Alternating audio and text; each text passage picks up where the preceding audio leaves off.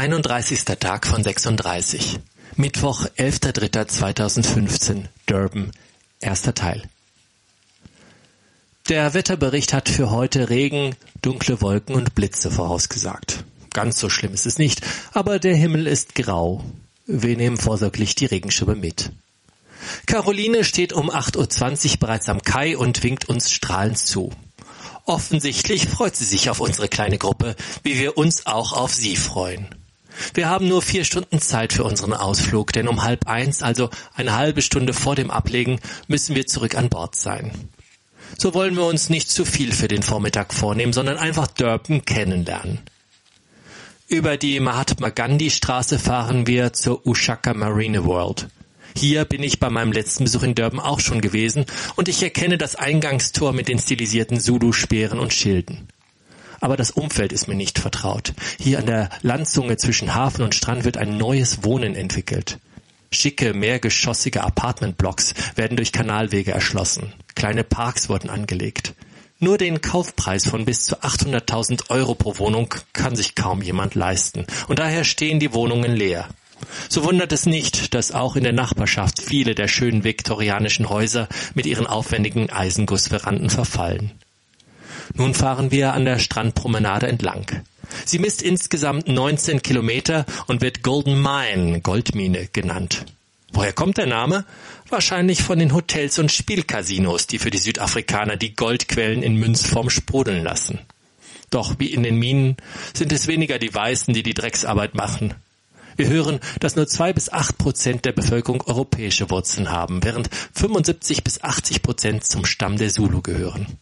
Dann gibt es noch die 250 bis 400.000 Inder, die ein Viertel der Bevölkerung ausmachen. Im Staatskrankenhaus würde man dann wohl auch vornehmlich die farbige Bevölkerung antreffen. Obwohl jede Art von Versicherung oder Altersvorsorge selbst zu organisieren ist, kann man sich für 50 Rand, das sind 4,50 Euro, im Staatskrankenhaus an der Golden Mine anmelden. Irgendwann wird man dann operiert, wenn es dann nicht zu spät ist. Schauen wir also nicht nach links zum ärmlichen Krankenhaus, sondern nach rechts zum Strand, wo junge Männer mit ihren Longboards in den Wellen surfen. Im Gegenlicht sehen sie alle schwarz aus. Ich frage nicht weiter nach. Seltsam, dass man diesen eher schmuddelig wirkenden Strand als golden bezeichnet. Doch neben einem hohen Mineralienanteil beinhaltet der Sand auch viel Titan und das macht ihn schwarz. Inzwischen versucht man die Dünen zu begrünen und den Dünenwald wiederherzustellen, um so der Erosion entgegenzuwirken. Wildtiere und die eigentlich zur Plage gewordenen Affen sehen wir nicht. Dabei kommen die Affen bis in die Häuser und werden dann wieder getötet. Caroline findet das entsetzlich. Sie seufzt, wir haben so wenig Afrika außerhalb der Wildreservate. Schwarz und Weiß in Einklang? Das im Sport gelingt? Wir kommen zum Moses Mabida Fußballstadion, das durch den 106 Meter hohen Bogen an ein Auge erinnern soll, wobei ein Teil schwarz, der andere Teil weiß sein soll. Als ich höre, dass man über diesen Bogen zu einer Plattform an höchster Stelle über dem Stadion hinauffahren kann, bin ich Feuer und Flamme. Kurzerhand kaufen wir die Tickets und stehen vor dem Skycar, das uns gleich in die Höhe befördern wird.